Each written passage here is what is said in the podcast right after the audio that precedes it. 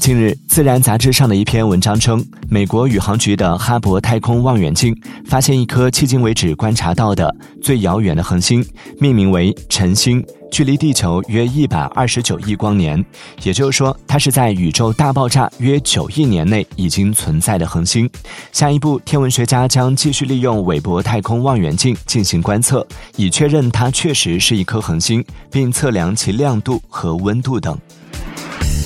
Música